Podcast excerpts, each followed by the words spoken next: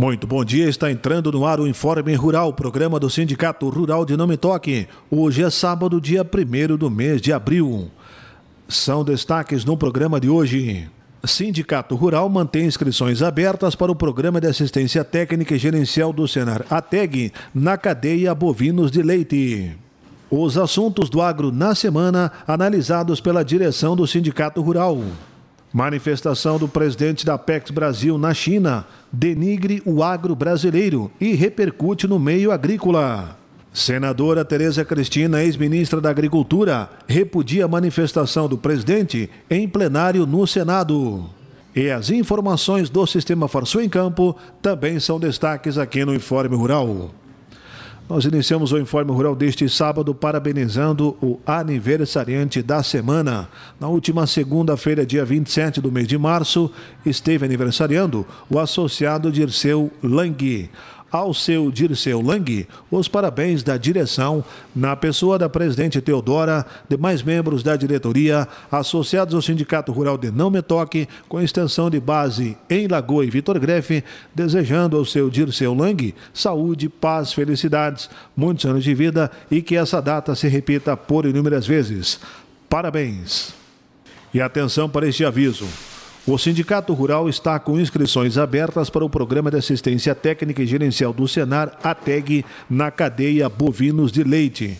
Podem participar produtores de leite de Não Metoque, Lagoa dos Três Cantos e Vitor Grefe, não precisando ser associado ao sindicato. O programa é totalmente gratuito e oferece acompanhamento com um técnico do Senar, com o objetivo de aprimorar as técnicas e gerenciamento e tornar a produção leiteira mais eficiente e lucrativa. Interessados podem inscrever-se diretamente na entidade ou enviar WhatsApp para o número 98429 7166. Você sabia que o Sindicato Rural promove cursos e programas de forma gratuita através do Senar RS e atua com parceria para a realização dessas ações? Sua empresa, sua comunidade, grupo de mulheres e associações podem se tornar parceiros do Sindicato Rural e oportunizar capacitações para os colaboradores, clientes, produtores ou outros segmentos interessados. Seja você também um parceiro do Sindicato Rural, seja aqui em Não Toque, Vitor Grefe ou Lagoa dos Três Cantos. Venha até a nossa entidade e saiba mais.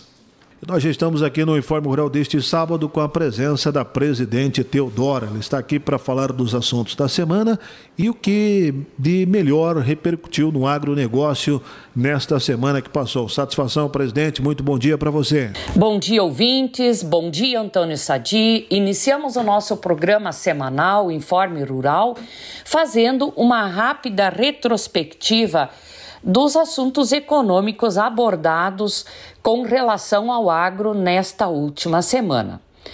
O risco para a estabilidade financeira global aumentaram, segundo o alerta do FMI. Mesmo com uma perspectiva melhor para 2024, o crescimento global permanecerá abaixo de sua média histórica de 3,8%. Na semana, também teve a abertura oficial da colheita da soja, no dia 24, na sexta-feira passada, retrasada, com previsão de quebra superior a 30% na safra 2022 e 23 da oleaginosa. O governador Eduardo Leite reiterou parceria para fomento à irrigação. A expansão econômica global sem inflação deve cair ao menor nível em 30 anos, diz o Banco Mundial.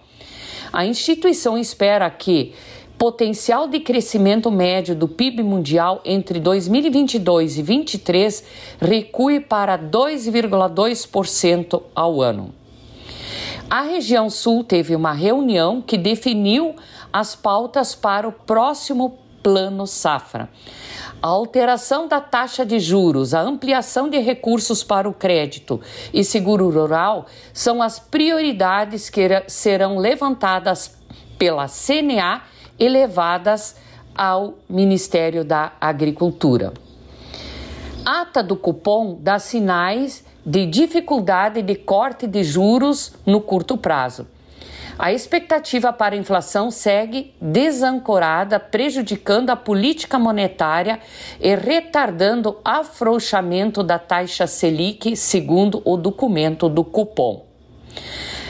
O soja tem fortes altas em Chicago e o que deu uma pequena alteração no valor do comércio do soja.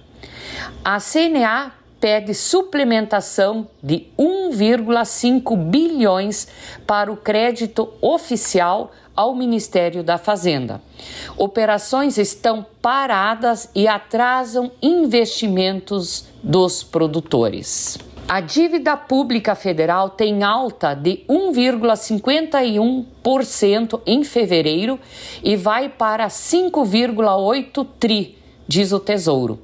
No mês, a dívida pública mobiliária federal interna somou 5,617 trilhões, enquanto a dívida pública federal atingiu 239,1 bilhões.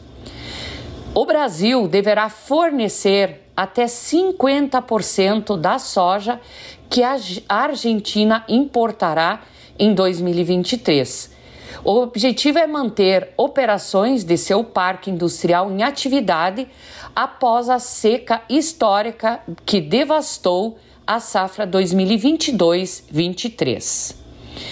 O governo oficializa a ampliação da mistura de biodiesel no diesel vendido no país. A estimativa é de que o percentual chegue a 15% até 2026, a partir de abril deste ano a taxa salta de 10% para 12%. O número de trabalhadores no agro é o mais alto desde 2015. No ano passado, quase 19 bilhões de pessoas dedicavam-se à agropecuária no Brasil, segundo o CAPEA. O ministro da Fazenda apresentou o marco fiscal com regras para gastos e superávit. No documento, gastos do governo não podem ter crescimento acima de 70% do crescimento da receita. A China e o Brasil fecham acordo para facilitar transações e as negociações comerciais e financeiras entre os países poderão ser liquidadas em suas próprias moedas, descartando o dólar americano como intermediário. O Ibovespa fecha em alta após anúncio de regra fiscal, apesar de desconfiança. O índice subiu 1,89% a 103,713 pontos, com boas reações no mercado. O ministro da Agricultura publica portaria com medidas preventivas sobre a gripe aviária. A medida serve para aumentar o controle sobre a doença que já atinge seis países fronteiriços e ainda não chegou ao Brasil. Então, estas foram, até o momento, as principais notícias econômicas desta última semana. Acompanhamos também a missão do agro à China e a declaração do presidente da Apex Brasil, que aconteceu em Pequim, durante essa programação realizada pela missão do governo brasileiro ao país asiático, surpreendeu a todos. E a CNA, que é a Confederação Nacional da Agricultura do Brasil, emitiu nota e avaliou que o posicionamento da Agência Brasileira de Promoção de Exportação e Investimentos, a Apex Brasil, que associou problemas ambientais à produção agropecuária brasileira foi um contrassenso aos objetivos da entidade. Este foi o posicionamento da CNA, que encaminhou ofício ao ministro Geraldo Alckmin do Desenvolvimento Industrial, Comércio e Serviços, ao ministro Vieira Mauro Vieira das Relações Exteriores e Carlos Fávero da Agricultura. E afirmou que a entidade vê com bastante preocupação o posicionamento. Também a CNA lembrou que é parceira da PEX na promoção de exportações do setor e que se vê na obrigação de cobrar uma postura da entidade em conformidade com os objetivos da missão. E essa semana foi uma semana de muito trabalho nas lavouras, nas propriedades, com a colheita do soja, que apesar do, dos resultados e da produtividade não ser o esperado, estamos todos nas lavouras trabalhando, né? E desejamos que o final de semana seja de tempo bom, né, para que a gente possa então estar avançando com a colheita. Encerro o nosso programa semanal desejando a todos vocês um ótimo final de semana. Muito obrigado. Esta então a presidente Teodora falando dos assuntos da semana. E um dos assuntos que repercutiu e repercutiu muito, como bem disse a presidente Teodora, se refere à manifestação do presidente da Apex Brasil lá na China. Aliás, a senadora Tereza Cristina Cristina, em manifestação do plenário do Senado, repudiou a manifestação do presidente. Vamos ouvir aqui no Informe Rural a manifestação da senadora Tereza Cristina, ex-ministra da Agricultura. Eu estou pasma né, com o que a gente ouviu do presidente da Apex lá na China. A agência de promoção dos nossos produtos e lá para a China falar mal dos nossos produtores rurais, dizer que o nosso agronegócio só traz desmatamento, fome, que está todo errado. Eu acho que, primeiro, não é verdade, mas se fosse, essa discussão tem que ser feita aqui dentro. E não a nossa agência de promoção e lá fora falar mal de um setor que levou mais de 80 pessoas na comitiva do presidente que ia à China, acabou não indo, para vender os nossos produtos. Então, aqui está o meu repúdio. Eu acho que o presidente da Apex precisa conhecer melhor o nosso setor, precisa vestir botina, ir para o interior e conhecer o que o agro faz. Esse agro que compra tecnologia, que usa tecnologia, que é sustentável, que tem a melhor agricultura tropical do mundo, que produz na mesma área duas a três vezes. Senadora Soraya, a senhora é a presidente da Comissão de Agricultura agora. A senhora sabe o que o agro faz, o que o agro vem carregando a economia brasileira.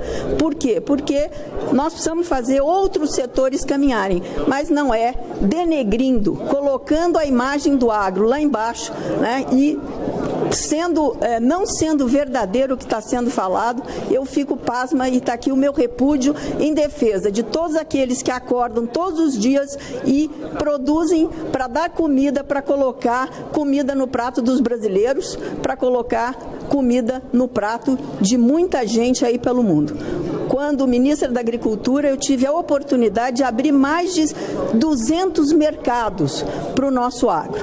Então eu quero aqui destacar e dizer da minha do meu repúdio a essa fala sem sentido e não verdadeira que o presidente da Apex foi lá na China falar para aqueles que são os maiores parceiros comerciais desse país. Obrigado, presidente. Aí então está a manifestação da senadora Tereza Cristina repudiando a manifestação do presidente da Apex Brasil lá na China.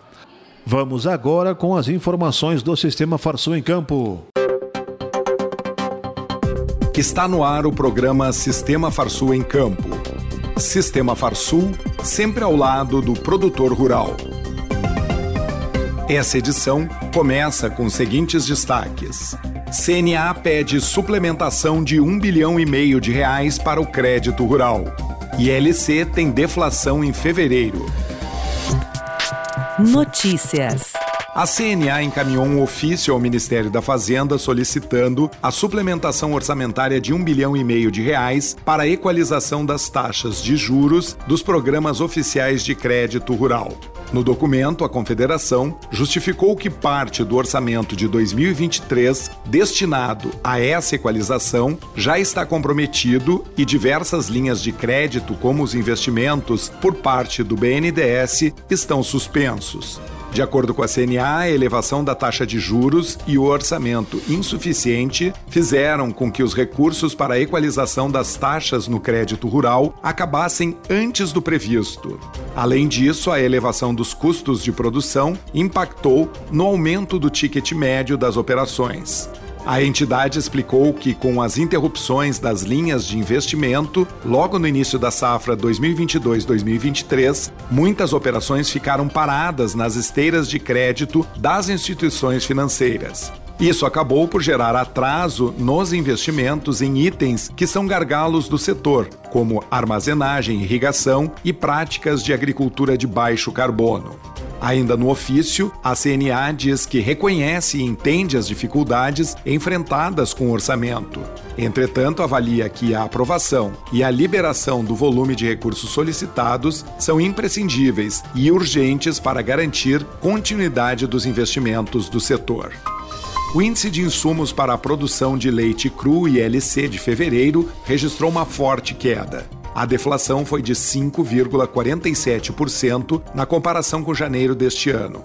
Um conjunto de fatores foi responsável pela retração, conforme relatório divulgado pela assessoria econômica da Farsul. Na cesta de insumos que compõem o ILC, a maioria dos produtos teve redução nas cotações, especialmente em ureia e óleo diesel.